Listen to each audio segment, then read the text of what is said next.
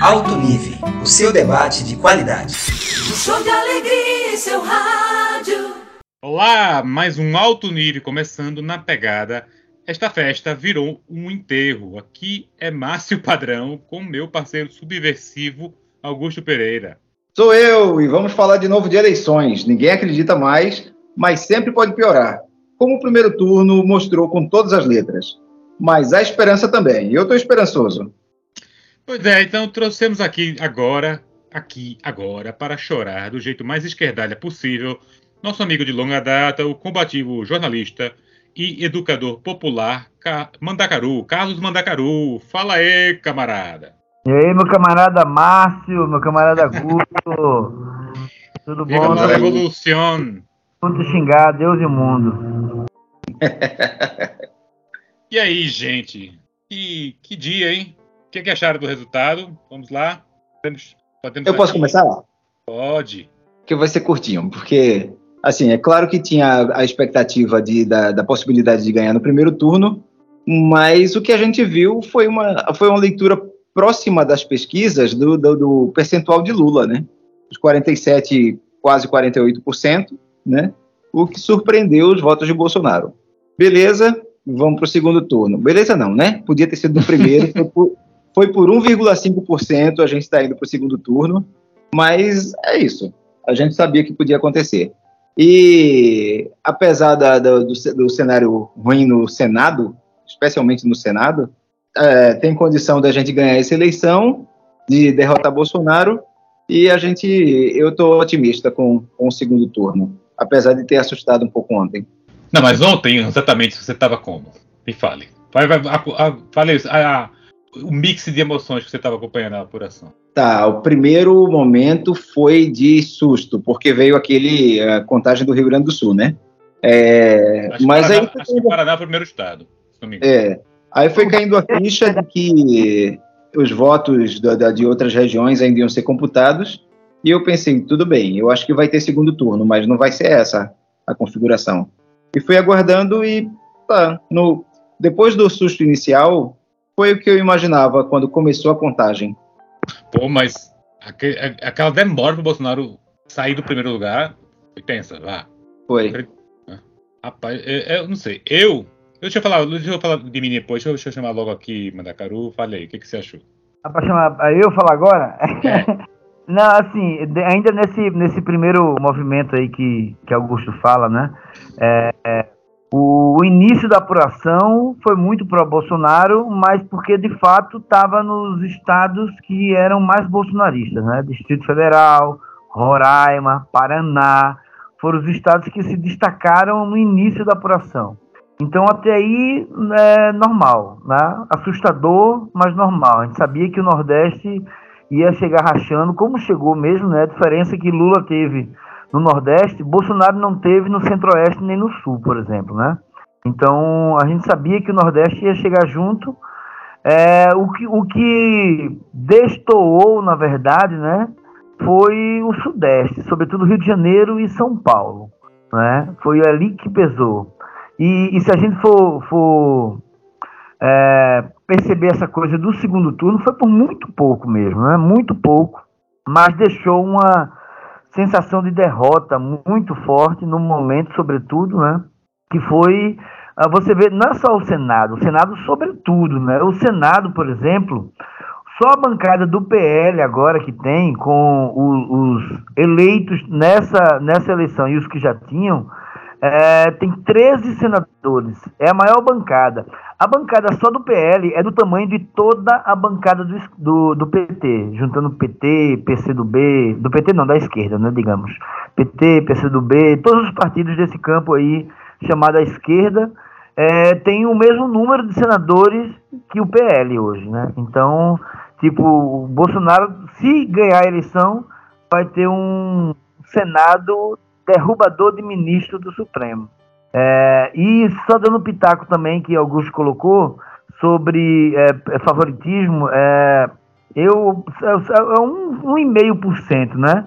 Mas ao mesmo tempo é, é muito perigoso esse, esse, esse período de segundo turno por conta das articulações e por conta das fake news, né? Enfim, acho que mais à frente a gente vai falando sobre pesquisas e tal, que eu tenho uma opinião um pouco divergente do que está sendo muito dito hoje sobre a, a questão das pesquisas, né?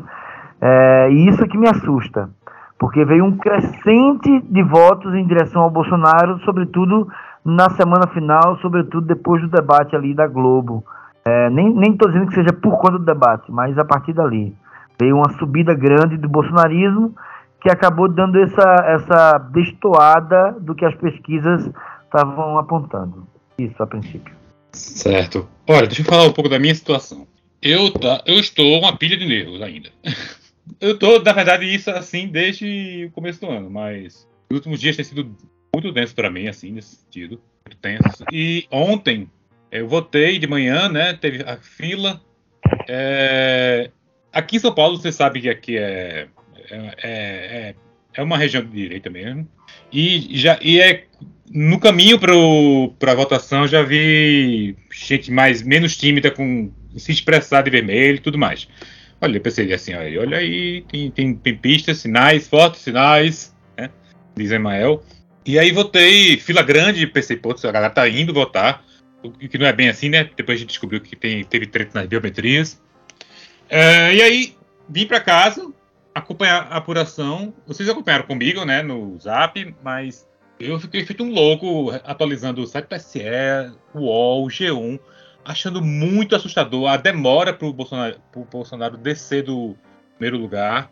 E assim, você, você tinha chutado, né, Andagaru? 55% virava. Não rolou, foi 70% que foi virar. Não, virou com 62, eu acredito. Não, foi mais, foi 70. Eu, eu, eu lembro disso e bota a errata ali no, junto com a descrição do podcast. Mas foi. É, eu, vou, eu vou olhar depois. Eu, eu, peguei o print na hora. Eu tava printando, pô. Sim. Aí nessa coisa dos prints eu também tava começando a ver os primeiros resultados estaduais. O que já foi me deixando mais tenso, né? Porque foi, foi tipo em dominó, efeito dominó. Foi é, senador Reaça passando, né? Os, os ministros todos passando. É, governador disputas de governador que pareciam muito boas nas pesquisas para o PT foram praticamente o contrário. O Haddad ficou em segundo, quase com uma metade dos votos do Tarcísio, que era bizarro em referente à pesquisa do dia anterior. O Cláudio Castro estava na frente já nas pesquisas, mas estava se prevendo no segundo turno, não rolou, foi primeiro. É, que mais? Teve o Orex passou fácil ali no primeiro turno, quer dizer, no segundo turno. Foi, foi segundo turno com o Eduardo Leite. O Eduardo Leite quase não ia para o segundo turno. Quem? É, não foi o Eduardo Leite com o Orex? Orex, Orex Eduardo Leite. Eduardo Leite. Eduardo Leite e Orex, Onyx Lorenzoni, é isso? Lorenzetti. no Rio Grande do Sul. É, primeiro turno para Minas também, né? O Calil comeu poeira. Acho que umas poucas surpresas positivas para Estado é, foi o quê? É, a CM Neto ficar em segundo. Eu achava que ele ainda ia ficar primeiro. O Jerônimo passou ele. Aí é... você vê como a Bahia é preconceituosa, né? Só porque o cara é negro. Teve Pernambuco que foi a melhor coisa, né? De duas candidatas mulheres. Sim. Marília e, e Raquel. Raquel. Marília de Disseu. Marília de, de Campos, né? Olha, Pernambuco tem um outro destaque aí, viu? Qual foi? Que é, ninguém tá falando, mas é o, o camarada Jones Manuel do PCB, que teve mais votos em Pernambuco do que Vera do PSTU no país inteiro. Eita, pô. Ele, ele, ficou em que posição no, no total? Não, ficou com menos de 1%, 0,69%. Mas foi tipo 35 a 45 mil votos. Eu não, não tô com um dado agora exato, não, mas é, foi entre 35 e 45 mil votos que ele ficou, que aí é, é tipo, é uma votação para alguém do PCB, entendeu? Do Partido Comunista, defendendo uma pauta de, de revolução, poder popular, é muito... O intelectual, né? E o intelectual marxista. É, e ele é só... Oi? Desculpa. Um intelectual marxista e um preto pobre da periferia também, né? É. Ô, Mandacaru, dá para dizer que ele conquistou esses votos no braço? Desculpa, eu não vi não. Dá para dizer que ele conquistou esses votos no braço? No MUC, né? então, é o que eu dizer, o cara intelectual, com esses votos todos, e Fortão já tá. Ele não precisa mais candidatar, já tá pronto para ir pro Big Brother. Intelectual é. sarado. Ele é o novo Jean Willis. Imagina, ia, ia pipocar no Big Brother o João Manuel, viu? É bonito, cara. É, é gatão. Não, não é só pelo é bonito, não. Ele tem uma conversa muito boa, pô. Ele ia botar todo mundo no bolso. A Globo ia ter que demitir ele logo, assim, do primeiro paredão. Senão ia, a revolução ia pipocar no Brasil inteiro. Ele, ele ia ser aquele militante comunista do Marcelo Diné, só que no, no BBB, né? Não, mas é isso que eu tô dizendo. Ele não tem essa característica de, do escandaloso panfletário, pô. Ele, ele tem uma serenidade. Não viu o Caetano Veloso ficou apaixonado por ele, pô? Eu vi, eu vi. Mas peraí, não vamos falar do João Manuel, não, que isso aqui não é programa sobre o João Manuel. Mas eu sou. Chamei muito bom, boa conquista, mas peraí, eu quero só terminar a minha, a minha fala. É, e aí, quando o Lula passou, pensei, ah, agora vem, né? Vai, vai rolar perto das pesquisas, só que aí veio aquela, aqueles 44% finais do Bolsonaro e a terra arrasada do legislativo, né? que a gente já pode entrar nessa pergunta, a composição do legislativo. Vamos falar, vamos falar sobre o que nosso amigo Yelo chamou muito bem de, é, apelidou muito bem de Ministério do Satanás. Eu acho que dá pra. Eu falo por último depois, vai. Quer falar, Galego? É assim, é, à primeira vista, né, é sobretudo um Senado extremamente reacionário, né?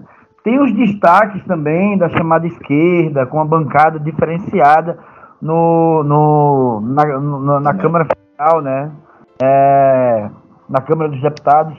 E além desses destaques, né, de, de ativistas sociais importantes que foram eleitos, Sônia Guajajara, é, Érica Hilton, né, o- aquele é, é, Pastor Henrique, enfim, né, é, a, a Beyoncé aqui em Pernambuco, que parecia que tinha entrado, mas ficou na suplência, mas enfim, É verdade.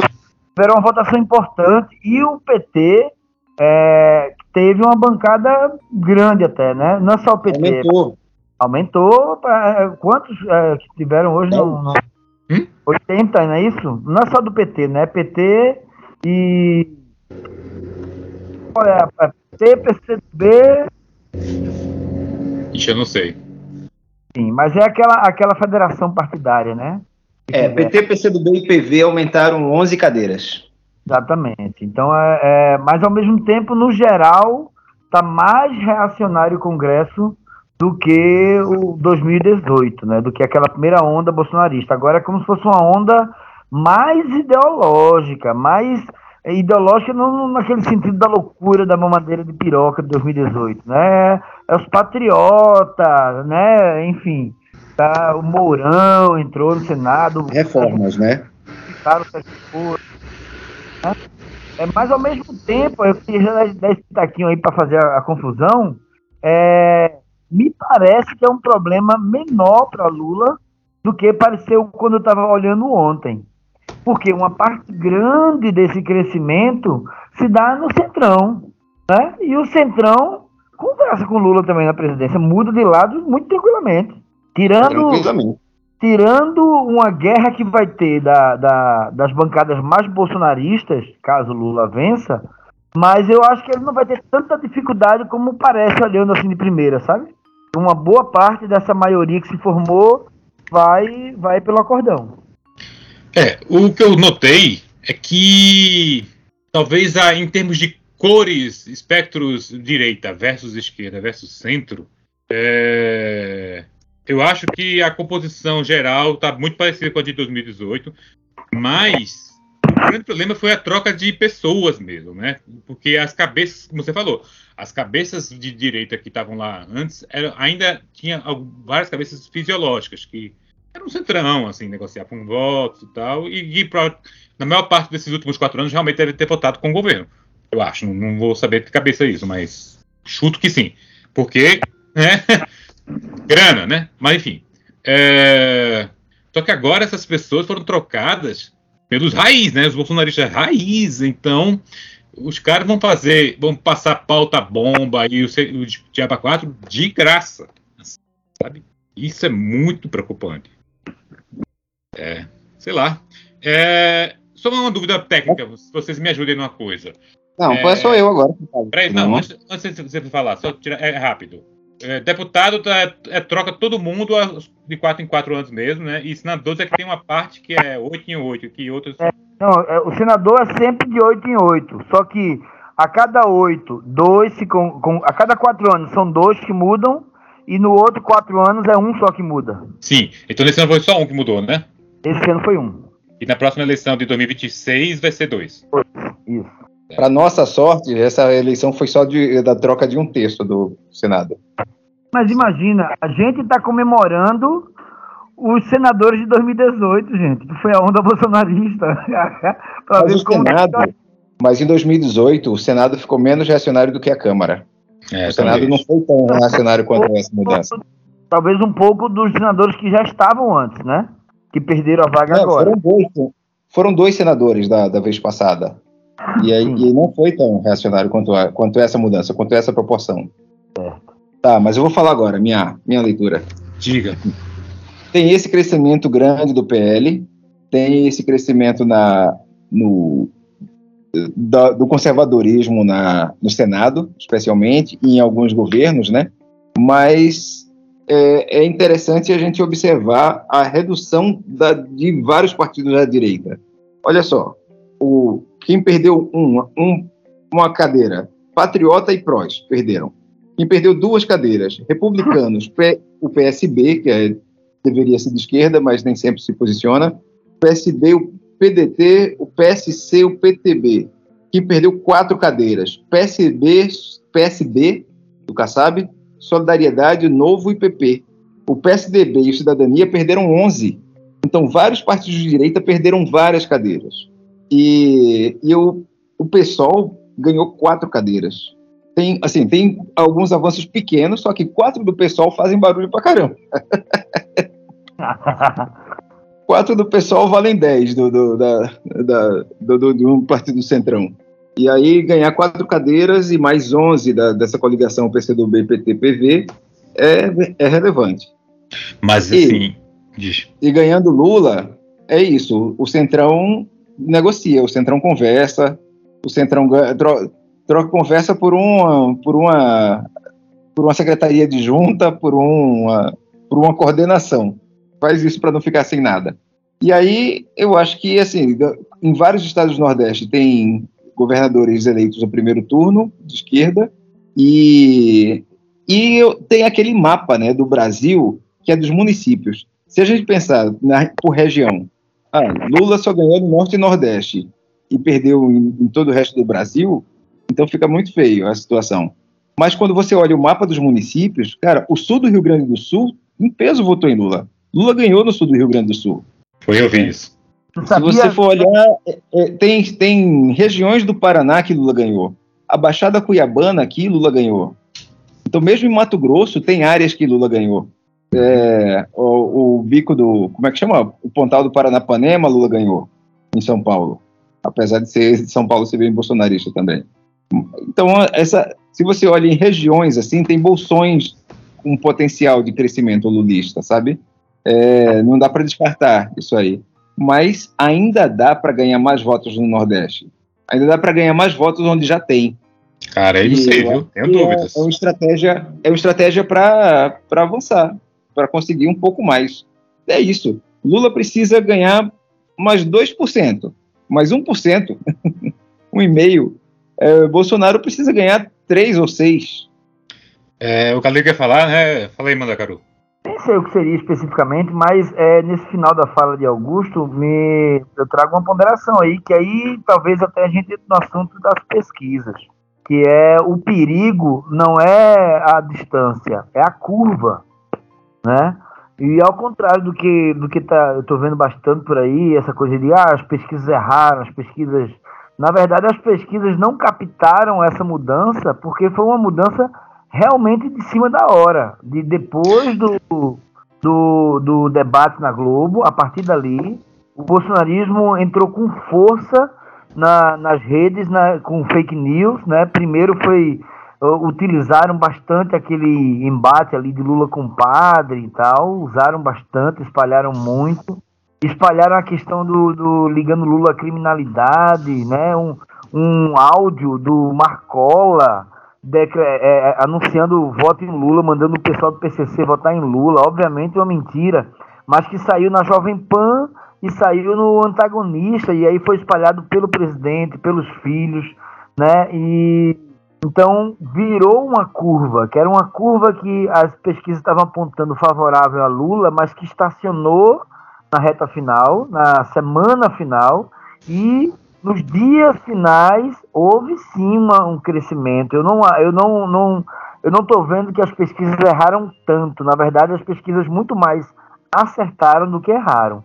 O que as pesquisas erraram, aparentemente erraram, que, o que não captaram foi esse volume de voto do Bolsonaro, acima dos 40%. Mas mesmo assim, é, não captaram porque foi um movimento de final de corrida mesmo. E eles começaram a captar. Todas as pesquisas, as mais importantes, captaram o Lula parando de crescer na quarta-feira, quarta-feira já da semana, né? E Bolsonaro crescendo dois pontos, três pontos naquela semana final. E aí não teve boca de urna. Talvez a boca de urna pegasse o salto maior do Bolsonaro. E aí quando você vai ver, o Ciro perdeu três pontos e meio para o que estava dando na, nas, nas pesquisas, né? E pelo tom que ele vinha adotando no final da campanha, é, muita gente está apontando que talvez é, esses pontos foram direto para o Bolsonaro. E os indecisos também, está falando muito na coisa do, do voto envergonhado, né? Tipo, ah, porque Bolsonaro é machista, aí o cara diz, ah, tá, não vou falar que vota em Bolsonaro não, mas vai lá e vota, né? Então eu tenho receio de algumas coisas. Uma é essa curva, né? Que foi uma curva que Lula estava estacionando e Bolsonaro crescendo e cresceu bastante. É, mas eu acho que os dois estão meio que estancados agora. Mas aí vai vir força de fake news, força daquela campanha que o Bolsonaro conhece, sabe fazer de, de desmoralizar o outro, né? De tentar aumentar a rejeição. E também a força que o Bolsonaro vai da eleição do primeiro turno, né? O que ele fez no primeiro turno gabarita ele para entrar no segundo turno quase como favorito, mesmo estando atrás. São só cinco pontos. Mas no segundo turno, cinco pontos significa dois pontos e meio, né? Porque um ponto que sai de um vai para o outro. Eu acho que isso, por enquanto. Cara, a Federação Brasil da Esperança é a do PT, né? É, tô vendo aqui. Isso. Eu, eu quero falar das pesquisas, mas só queria só voltar rapidamente para a composição da, do legislativo. Eu só consigo ver esses gráficos aqui que estão na minha frente e ter pânico, porque é, não é só questão de maioria de votos, tem certas coisas de lei lá que não, não precisa de maioria, né? Precisa de um percentual X de coisa para passar, não é? Ou não? Tem isso, tipo, precisa de, de 300 deputados lá, para poder. Coeficiente eleitoral. É, sei lá. E aí, bicho, o peso eleitoral das paradas é muito assustador, assim. Porque, ó, no Senado, PL tá com 14 cadeiras, União Brasil, 12. E MDB, 10 só esses três juntos, que provavelmente vão votar em bloco com o, um, se, se, se, passar o, o coisa lá. E, então, votaria com ele. Daria, peraí, vamos ver. É, 20, 36 votos fáceis, fáceis de senadores para isso, né? Quase é, mais de um terço. Ô, Márcio, quer recomeçar aí essa contagem porque ficou meio, meio ah, é quebrada. Falando.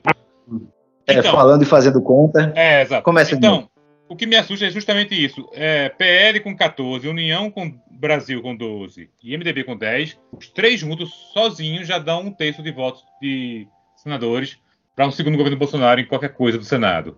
É, PSD, nove votos, nove senadores é, novos. E para esses aí também é centrão, mas assim. PP, é, ex-bolsonaristas, estão lá, oito.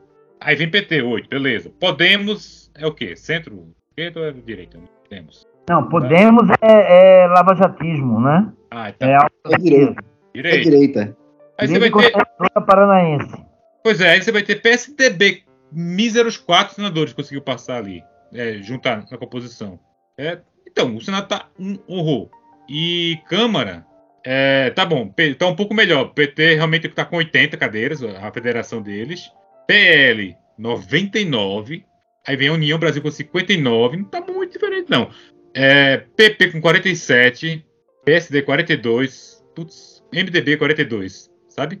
É, fora o, essa federação do PT, os outros cinco aqui já é metade da Câmara, sabe? É, é para mim é desolador, assim. E, e, assim, essa coisa também não é só a quantidade, mas a qualidade, a má qualidade, né? Porque com, com esse monte de bolsonarista raiz lá dentro, os caras conseguem também inflamar mais é, as pautas, né? Então, bicho, pra, pra, e aí fala aqueles discursos ridículos, bota para viralizar na, na, nas redes deles e, e até para mobilizar a sociedade pro lado deles vai ser mais fácil também. Muito estranho, muito perigoso esse, esse, esse novo cenário. E, e, eu vi no, no Twitter que diz muito uma coisa que é, é, é, não vai envelhecer nunca. O pior congresso é sempre o último, né? o pior congresso da história é sempre o último. É o próximo. Próximo, o próximo, exatamente. É, mas, Vilmar, só, só para ilustrar o que você está falando, é, Bolsonaro, se ele vence essa eleição, com a base que tem no Senado, né? Esse impeachment e, de, de juiz, é isso que às vezes dizer? Ele modela o Estado de Direito a partir disso, né? Porque é. o Congresso já age de, favorável a ele por conta do orçamento secreto, o acordo. É. E o Judiciário com todos os problemas, acaba sendo um mínimo de independência em tendo um mínimo de independência em relação ao presidente da República e aí perde completamente, porque os ministros estão todos com a corda no pescoço, né? E Bolsonaro sabe usar isso e usa isso, muda mesmo, altera, bota outro ali, e ele pode redesenhar a República Brasileira nessa próxima gestão. Cara, imagina se, se esse cara refaz a Constituição. Imagina. Então, aí é uma coisa que eu venho dizendo desde a greve dos caminhoneiros de 2018. Quando aconteceu aquela greve e que não houve nenhum tipo de movimentação do exército para fazer um, uma tomada ali, um golpe, uma coisa assim, né, uma intervenção, é, eu me dei conta de que eles não precisam de um golpe, eles não querem um golpe. Eles uhum. querem instituir uma, o que a gente está chamando de fascismo, mas pela via democrática, dentro do Estado Democrático de Direito, com amplo apoio popular. Você consegue fazer, está tá provado isso. Agora, com essa eleição, é só ele remodelar o Estado, que tudo por dentro das quatro linhas da Constituição vai ser um Estado fascistoide, sem direitos dos trabalhadores, com, com uma, uma violência contra minorias, perseguição né, de minorias e de uhum. adversários políticos, tudo por dentro da lei. Tudo por dentro da lei. Essa é que é a bomba. Pois é, pois Vamos é. Voltar para eleição? Vamos voltar para a eleição. E as, as pesquisas, né? Você estava falando das pesquisas. Você quer falar, Augusto? Eu, eu falo. Fale. Rasgamos a boca porque quem chegou mais perto do resultado foi a Paraná Pesquisas. é. é a TMZ das pesquisas, eu sei. Pois é. e assim, eu acho que os institutos precisam rever, o, rever metodologias e, e pensar em pensar em recuperar a credibilidade mesmo, né? Porque realmente é esquisito a, a pesquisa dizer uma coisa. Não, não falo que não vou dizer de jeito nenhum que é fraude, não, não acredito nisso. Mas eu acho que a metodologia pode estar atrasada em relação aos processos sociais. É, eu não sei. Eu, eu queria. Você quer falar mais? Deixa eu posso falar. Era isso. Então, eu acho assim, eu copiando o que o Galego falou sobre não, não terem errado tanto. É, assim, para presidente, primeiro, não erraram a ordem, ok. Tudo primeiro, para segundo. É, não erraram tanto a percentual do Lula, dentro da margem erro, foi em 48, era 50 no, na véspera. Beleza. Agora o Bolsonaro de, 40, de 35, estavam falando, né? Era 36, para chegar a 44 é, é estranho, não, e não é só. E assim, eu tô ouvindo as pessoas falarem nas redes sociais e apontar os possíveis fatores. Esse fator do, do boca, da boca a boca final, com o zap também, que potencializa tudo, pode ter sido? Pode. Até acredito que tenha pega, pegado. Com o debate, com o corte do Lula. Eu vi falar que o corte do Lula brigando com Kelman pegou muito nas redes bolsonaristas. Beleza. É, mas, cara, é, tem também a coisa do censo que falaram. O censo está desatualizado e o censo baseia os recortes sociais que eles fazem na, na, nas amostragens. É, ok. Mas, assim. As pesquisas são baseadas no censo do IBGE, é isso? É, que está mais de 10 e a ausência, E a ausência do censo, o atraso do censo atrapalhou as amostras, a avaliação Exatamente.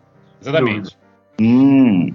Porque foi todo mundo tendo que adivinhar qual o percentual de cada, de cada faixa de renda, né? Uhum. Na verdade, o Datafolha, ano passado, fez uma pesquisa nacional de faixa de renda. E aí se baseou nessa pesquisa dele, dela própria, entendeu? Por exemplo. Uhum.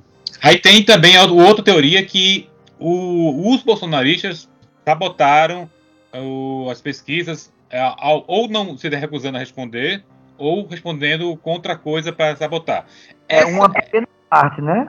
Oi? Dos bolsonaristas. Uma pequena parte, que é a diferença de 6%, né? É, então, exemplo. essa, essa hipótese eu acho bem pouco provável. Mas tá, vamos botar isso no, no caldeirão. É, isso de forma coordenada, assim, com, com uma amostra tão grande, é, é é pouco provável. Pouco provável. Então, mas a questão também não é isso, não. Talvez o conjunto de todas essas determinações aí. Isso que eu dizer, então, mesmo assim, Galego, acho que mesmo juntando tudo isso ao mesmo tempo, eu acho bizarro a véspera tá tão dispare da, do dia, sabe?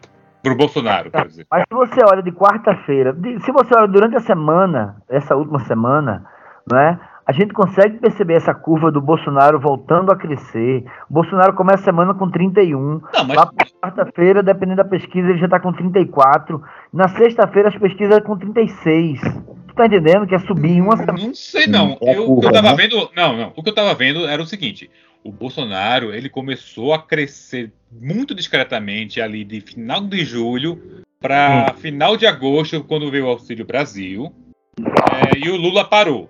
E a gente começou até a conversar sobre isso, ficar preocupado. Parou ali nos seus 46, 45. Aí virou setembro. Setembro, aí teve a, a ansiedade, ansiedade do 7 de setembro, o que é que ia ter. O 7 de setembro não influenciou muito o cenário. E aí. Não, e, o, Bolsonaro. e o Bolsonaro de novo estacionou. E o Lula cresceu discretamente de novo. É, em algumas pesquisas, principalmente nas mais confiáveis, IPEG e Datafolha. E aí ele chegou, e aí ficou foi aquela onda, ah, voto útil, voto útil. E ele aí chegou nos seus 49, 50%. É, claro, mais de erro, dois para lá, dois para cá. Mas esse 50%. É, eu até entendo ele ter perdido, ter, o, a magia tá aí na conta e ter ficado nos seus 48.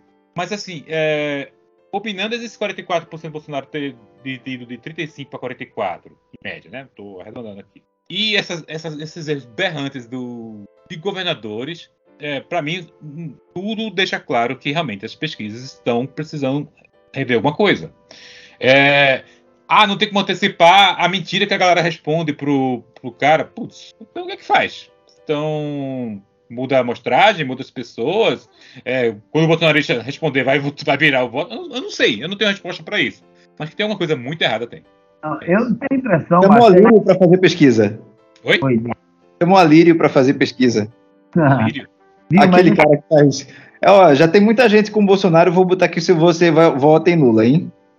Aí o cara, não, não, vote não. Ah, eu, eu já vi. Ele assim. faz as pegadinhas do Recife. Então, meu, mas veja só.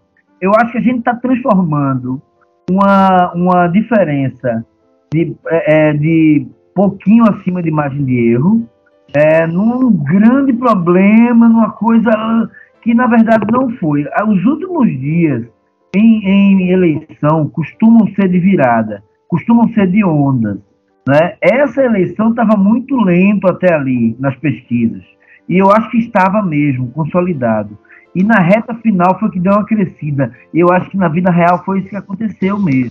E nos últimos dias, Bolsonaro começou a crescer e Lula começou a cair. Isso foi o que aconteceu que nas pesquisas de quinta, quinta sexta e sábado. Mas qual é a pesquisa você está falando? Lula não Mas- caiu, não, na pesquisa. Não caiu, cara. Qual foi a pesquisa que você está dizendo aí? Lula é, chegou a 50, no- na Datafolha, chegou a 52. Do que eu costumo ver mais, é, é claro, eu vejo as pesquisas, mas eu vejo aqueles agregadores, né, que levam em consideração vários elementos.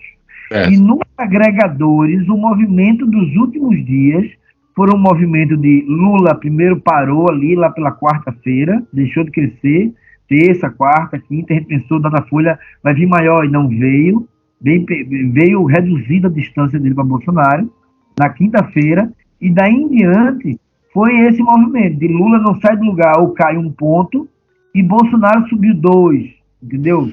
E, e eu acho que historicamente no Brasil, esse final de semana da eleição é muito forte de movimentação de votação, sobretudo nos estados, assim, nas disputas estaduais e nas disputas de Senado. Nas disputas de Senado, a maioria nem sabe quem vai votar mesmo, nem sabe nem quem são os candidatos até a semana final, isso é uma tradição. Então a gente está vendo uma distorção que houve pequena, como se fosse uma distorção muito grande. E a origem da distorção que por acaso houve é, não, é na, não é um erro das pesquisas, é um erro do governo federal, que foi esse estancamento do, do IBGE, do, da verba para o IBGE e, e o, o, cancelamento do censo, né? Deixou todas as pesquisas meio cegas, meio apostando, assim.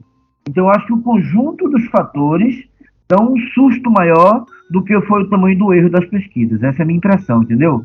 Errou um pouquinho, sim, mas, ao mesmo tempo, o bolsonarismo cresceu nos últimos dias. Isso a gente tem que ver.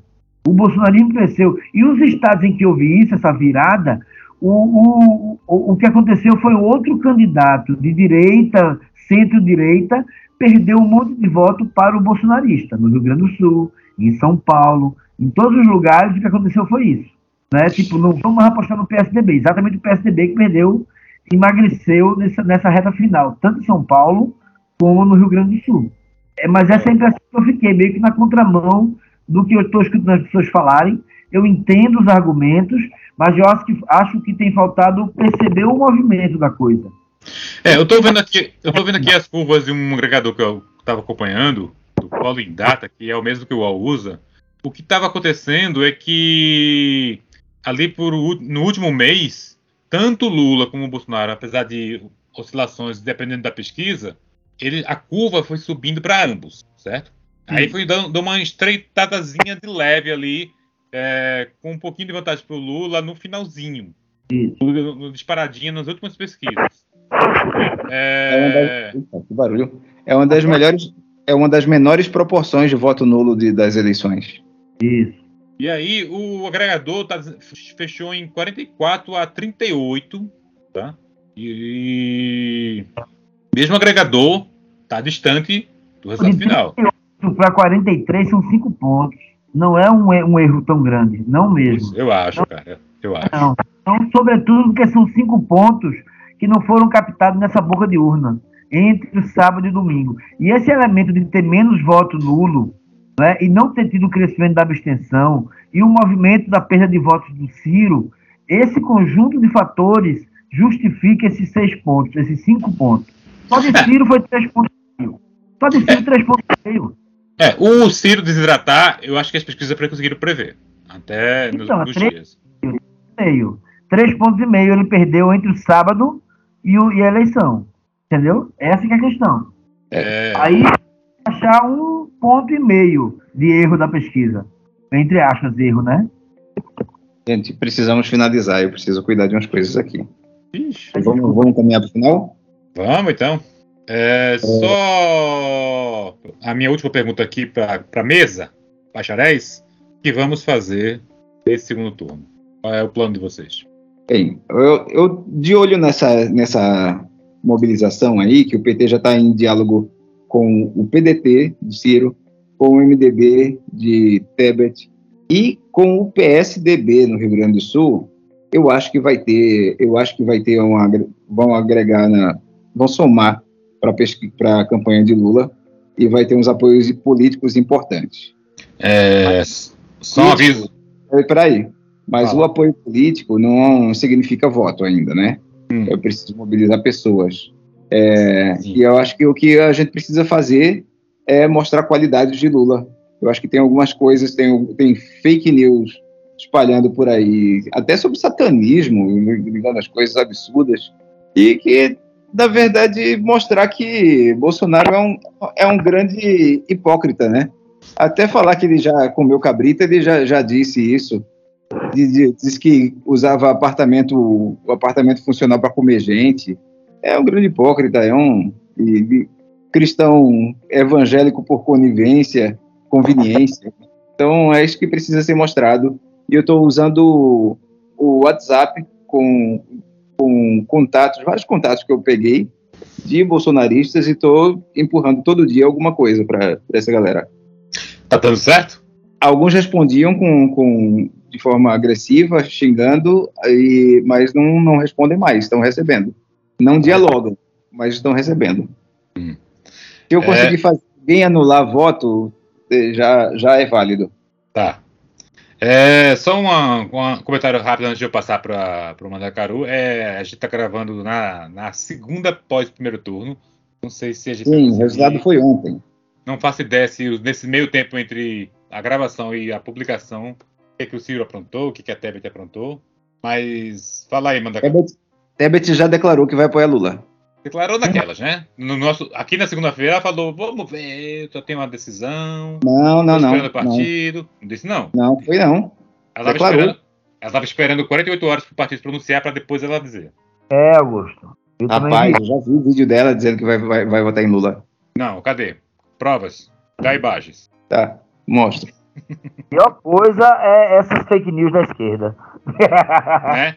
Não, rapaz, Macaru. declaração dela, né? Só se for Deep Web muito bem feita. Procura aí, vai. Manda- Não, sei que Ciro Gomes, é, o PDT antecipou a- o anúncio para terça-feira. Terça-feira, no caso, a gente está gravando na segunda noite, terça seria amanhã. Mas para quem vai escutar, já é hoje, ou foi ontem, ou foi semana passada, né? Enfim. Terça-feira, dia 4 de outubro, o PDT vai colocar a posição. O Roberto Freire, que é do Cidadania, né, que é dentro da coligação com P- com o PDT, já se colocou, não, PDT não, da Tebet, já se colocou como, É. como é, Lula, né? Ele falou, isso sim, ele falou isso, eu vi. Mas fala aí, continua aí, você, o que, que você tá esperando? Segundo turno. Pois é, esse segundo turno, olhando de hoje, segunda-feira, dia 3 de outubro, né?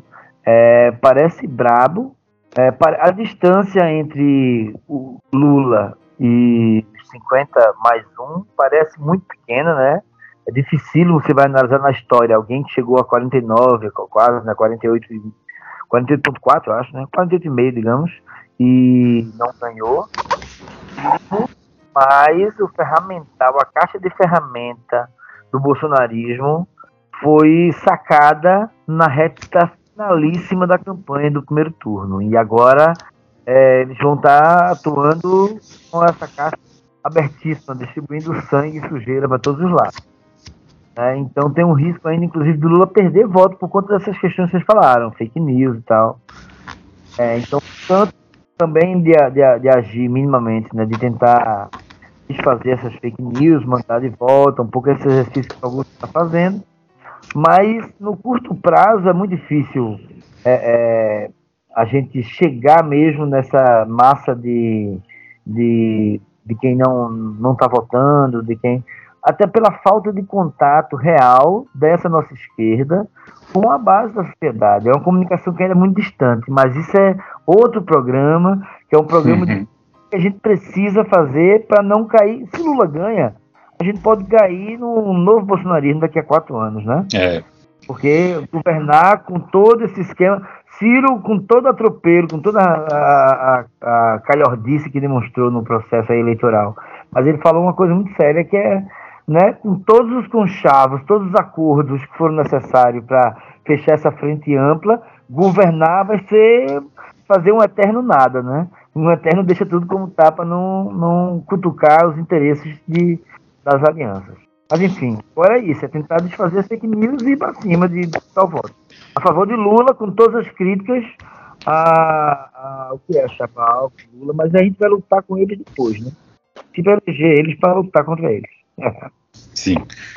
Olha, eu, eu não sei o que fazer, porque eu, eu penso até, eu tô pensando em, em mil coisas ao mesmo tempo e muito preocupado com tudo, muito preocupado.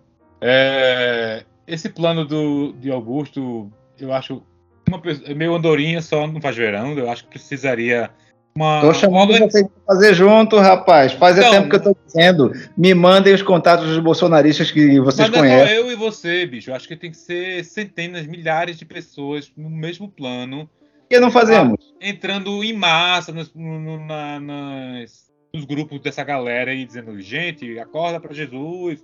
Olha esse vídeo, olha esse vídeo, olha esse vídeo aqui. Olha o Bolsonaro dizendo aqui a falta de ar, pô. É, chegou num ponto né, que esse, esse núcleo aí tá fechado, pô. É, eu não sei, eu não sei. E também o tempo, né? São quatro semanas pra desfazer Não, essa lavagem cerebral. Sei não, viu? É difícil. É difícil. Eu e vocês dois já somos três. Que nem aquela candidata lá, né? É, meu voto com o seu já são três. Voto em mim. Enfim, sei lá, bicho. Eu, eu, eu vou ver se eu, quando eu for no supermercado, falar com as pessoas, ouvir, tentar dar uma puxada assim. E se a pessoa ficar com cara feia, eu, vou, eu corro pra não levar tiro. Mas é. Na verdade, assim, eu, eu- o meu copo cheio tá, também tá vendo a coisa da diferença de 5%. É, acho que virar quatro semanas 5% é mesmo com, com o jogo sujo Bolsonaro, não deve ser fácil para ele também. É, eu tô com a seguinte posição. O jogo está zerado, sabe? Eu acho. Tá, quem quer ser pessimista do lado petista tem as suas ferramentas, tem as suas seus argumentos fortes para ficar pessimista. Quem quer ficar otimista também, e vice-versa. Bolsonarista tem bolsonarista chorando porque não ganhou em primeiro turno, como o Brito falou. Sim, Bolsonaro tá abalado. É, então, tem Os- isso. os- é, os- as candidaturas mais as chegadas a ele não ganharam. teve, é, teve muito cara que era fato consolidado que ia ganhar, não ganhou. Sérgio Camargo, O filho dele Adri. teve um milhão a menos. Quem? Eduardo Bolsonaro teve um milhão de votos a menos. Milhão de votos a menos, perdeu pro Boulos. Tem uns winds of change aí, mas assim, é, não tem absolutamente nada decidido na minha visão. Agora, assim, falando hoje, né? Vamos ver o que vai ser esses próximos dias. Eu não sei se o. Se, o, se as fake news vão ser também tão diferenciais assim para virar pro Bolsonaro. Talvez não. Pode ser que estreite mais ainda no segundo turno, mas não vire. Não sei. É o que me, é o que me resta sonhar agora, é isso. É, e o Lula, eu acho que o Lula, a campanha do Lula, e todos o, toda a frente ampla aí, tem que trabalhar pesado nos estados bolsonaristas, sabe? Assim, aparecer, e principalmente, principalmente nos grandes polos do interior, que é, é onde o cara reina. É ali que tá, tá, tá a chave pra virar. Pra virar não, pra tomar dianteira. E assim, e olhe lá, né? Porque esses caras já estão muito fechados. Eu não sei como, se vai conseguir, não. É isso, né? É luta. Luta pela frente. Com o ânimo de vocês, Não, mas eu tô. Eu, não parece, mas eu estou otimista, porque eu podia estar mais pessimista do que muita gente tá aí, viu? tá bom. Mas eu prefiro, eu prefiro lutar com gente mais animada. Vocês Bora. vão por, por ali que eu vou por aqui. Vamos, galera, mulheres. Oxi, É isso, gente. Terminamos? massa. Valeu aí. Massa, vamos com alegria ganhar do segundo turno. Augusto, né, você quer terminar mais cedo, então não vamos ter a segunda parte, né? E segunda parte? Ah, Ah, sim, vamos. Você quer? Quero. Certo. Tem notícias que não sejam de política? Ah, tem algumas, mas são engraçadas, vai, a gente usa. Vai. É, não, mas vai recomendar primeiro, não? Alguma coisa? Tá, recomendar a. Como a- uma das minhas novelinhas está acabando, que é Pantanal, Oh, meu Deus. eu vou recomendar a Casa do Tá. Dragão, que eu tô curtindo muito. Caso do Eu já Dragão, recomendei? Não, acho que não. É com aquele povo aí, Mestre dos Magos, Vingador, né? Casa do Dragão. Não, é como, do- como treinar o seu dragão para adultos. Ai, gente. E o que é que é sobre Casa do Dragão? Fala aí pra gente. Tá ligado Game of Thrones? Que é aquela parada de todo mundo brigando para saber quem é que vai ficar com o trono vazio. Essa- 100 anos antes, quando o trono estava ocupado por essa dinastia, Ah, tá. já existiam tretas, a dinastia que deixou o trono vazio, né? Hum. Já existiam tretas dentro do palácio. E são as tretas dentro do palácio. Então é Targaryen versus Targaryen, é isso? Isso. Não só Targaryen, essa- essa é a corte, né? É dentro da corte. E tá bom por quê? Tá bom, porque são, são dramas palacianos e são pelo por poder e é ali no, no- cara tem umas sutilezas que o- a história consegue contar de um jeito que você percebe o que um personagem está contando, está falando para o outro com um olhar e olha para o outro já você sabe já o que é que ele está pensando e não precisa ser dito. É, em Game, of Thrones, em Game of Thrones tinha um pouco disso também, né? Assim, É, mas eu acho que esse está indo um pouco mais além. Você já conhece os personagens e aí os olhares já dizem muito. perfeito. E aí, Galego? Queres recomendar o quê? Nossa sessão recomendação recomenda qualquer coisa aí, um livro, um filme. Pode ser velho, pode ser novo. Ah, pode ser um, um, um disco que foi recém-lançado, Pode, fala. tenho escutado bastante, que é o novo disco da Pandeiro do Mestre. Não sei se vocês conhecem Pandeiro do Mestre, é um, é um, um grupo de, de coco, coco de toré, né? E o disco deles é Água da Flor da Corrente, tá lindo demais. Foi lançado agora nessa Que última nome semana. bonito. O nome é lindo demais, Água da Flor da Corrente. E, a, e o, o, o disco ele é muito bom, assim. Ele como é um coco de toré, então tem uma, é um coco com a ligação mais é, viva é, é, com o toré, com a religiosidade indígena, com todas essas tradições do caboclo índio que chamam, né? É, então a música, a, o disco começa com cerimônia de, de, de convite às, às sereias e aos caboclos do mato, né? Essa coisa quase religiosa e aí vai misturando os cocos, muito interessante assim essa ligação de espiritualidade através da natureza, né? Que aí você é, vivencia bastante essa a, a lógica da, da, dos indígenas aqui, sobretudo do indígena sertanejo, né, que é onde tem essa coisa do samba de toré mais forte.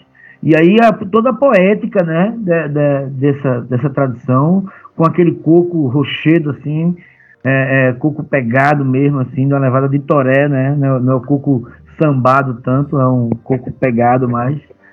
E ele passa até por romance outras coisas, né, que Pandeiro Mexe é uma banda maravilhosa, mas é um grupo de coco sobretudo, né? E coco de, de terreiro. Então tem esse disco maravilhoso que se chama Água da Flor da Corrente. Beleza. Tá no Spotify, tá no YouTube, em tudo que é lugar. Massa. Eu vou, eu vou recomendar rapidinho aqui Mulher Hulk, é a série nova da Disney Plus, Marvel Disney Plus. É, é uma série bacana porque, é, só para ter o rolê resumido, é sobre a prima do Bruce Banner, Jennifer Walters, que é advogada. Ela adquire os poderes dele com um contato sanguíneo, né? E ela, a série, na verdade, tem uma pegada muito diferente das outras produções Marvel, porque primeiro porque é um, uma mulher protagonista e segundo porque o foco não é mais ação, é a comédia. É, mesmo que os outros filmes também tivessem muitas cenas cômicas, é, essa série tem quase nada de ação. O foco é basicamente no desenvolvimento da, da Jennifer, tentando essa vida dupla dela de heroína, mas também de advogada, porque ela faz questão. É uma história de advogada, né? É, é uma história de uma advogada e ela, suas, suas confusões. Ela se recusa a, a aceitar que é uma super heroína, porque, apenas porque ganhou poderes, e ela é convicta que a focação dela é ser advogada mesmo, e dane-se que ela ganhou poder. É, é, ela eventualmente usa os poderes dela para outras coisas, mas ela tenta se conformar com essa vida dupla e lidar com o machismo que tem no ambiente de trabalho dela, as questões de carência afetiva também. Ela tá no Tinder. No Tinder, tudo mais. Porque o nome dela é Jennifer. e assim, ela. E é isso, eu acho que é uma série bacana para quem tem ranço de Marvel e filme de hominho porque é bem diferente, assim. É divertido. Eu lembro, para quem curtiu Fleabag, vale a pena dar uma chance. Tem uma pegada parecida. Fleabag é melhor, mas texto. É verdade, tem uma pegada Fleabag. É, é, mas enfim, é bacana. É isso. É. É, vamos às notícias. Posso falar que algumas são. Essa, eu tenho poucas, viu, Augusto? Não se preocupe. Tá. Vamos primeiro só o lado eleitoral. Tem aqui que Kid Bengalha é uma notícia do, da coluna Lauro Jardino do Globo e Kid Bengala, que era candidato, falha e tem desempenho decepcionante em São Paulo. Professor. Prochável. Essa manchete aí tá nas grandes manchetes da humanidade. é, Eu destaquei uma aqui também, ó.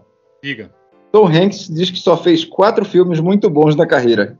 Eu achei muito isso aí já, viu? Foi menos.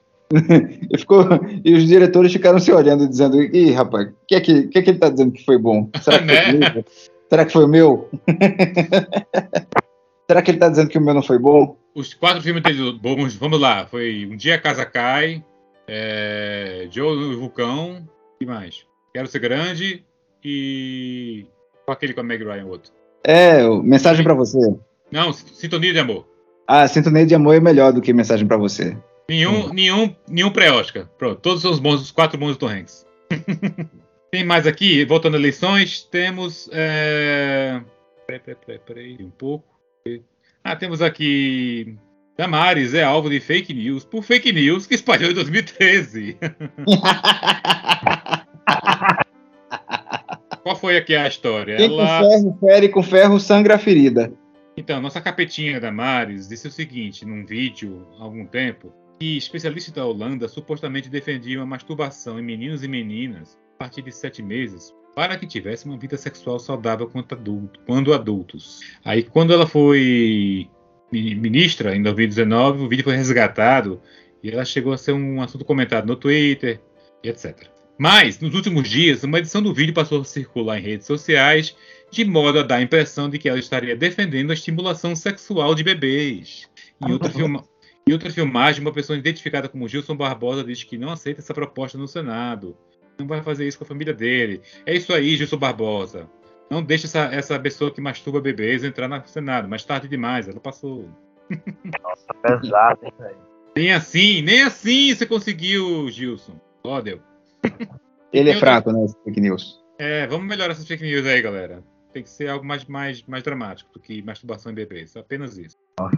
É, Padre Kelmo é pego de surpresa com couro junino em avião. Viva Essa São foi João! Viva São João, Padre Kelmo! Maravilhoso. Você viu Padre essa aí? Qual foi? Ele foi pego com o quê, mano? Ele tava num voo. E a galera começou a filmar, foi ironizado no voo, ele vestido lá, caráter. Ah, eu. Dizendo assim: "Se viva, viva São João! Viva pro Padre Kelmo! É, e ele saiu desse voo e teve uma criança, parecia criança, por exemplo, só escutava a voz, que, que abordou ele dizendo: pode tirar a fantasia, já, já passou o São João. no aeroporto, isso. Ai, ai. É, que mais? Ah, as eleitorais eram essas. Agora só uma não eleitoral aqui para fechar, Augusto. É, que- em Minas- Mato Grosso do Sul, aí pertinho, tá? Eu sei que você mora em outro- no outro Mato Grosso, mas Mato Grosso do Sul vai. Cliente passa mais de uma hora morto em bar. Donos acharam que ele dormia. Nossa senhora. que mal. Pois é, ele tava lá e... Assim, eu, Eu- mesmo já dormi em bar. Vocês nunca dormiram em bar? Não, então, cara, acho que a galera tava ouvindo o Reginaldo Rossi ali. Se eu pegar no sono, me deito no chão. Aí deitou, É. pronto, ficou lá fedendo e acharam meio estranho, né? Isso me lembra a história de Miró que estava fazendo uma performance e quando pegou no microfone tomou um choque e a galera estava pensando que era uma performance. Só que é o choque fazia parte da performance. E só a Débora Nascimento sacou e foi lá tirar o, o microfone da tomada, o, o equipamento de som da tomada. Salvou a vida dele. Salvou. O 3x4 da identidade e toma-lhe choque. E tome Fique- choque. De que vale os 220 volts do meu microfone. Isso aí. Beijo, Miró. Onde- Por onde anda Miró? Ô, Miró da Muribeca. Por onde anda Miró? Um beijo pra Miró. Eterno. Isso aí. É isso aí. Terminamos? Terminamos. E socorro, gente. Vamos lá. Vamos que vamos. Vamos que vamos. Obrigado, Carlos Mandacaru, pela, pela parceria aí, por, por ter contribuído tão ricamente para esse debate. Então, tagarelamente. né? E, e vote sempre. Não repare a bagunça. Ah, eu adorei demais. Estou emocionado. Muito obrigado pelo convite. Bom, Volte estar sempre e volte sempre. Isso. e vote sempre. Muito bom. Nem sempre, depende, pô. Não, não, não por princípio, não. Mas, né? Agora, essa vez sim. Votar contra o, o fascista lá. Isso mesmo. Augusto, É muito nóis. obrigado por ter vindo também, Augusto. Sempre. Obrigado. Quase que eu não vinha, mas eu vim. Muito bom. Obrigado, Márcio. Tchau, Na- até a próxima. De nada, é um real. É nóis. Tchau, galera. Valeu. Valeu. Cheiro.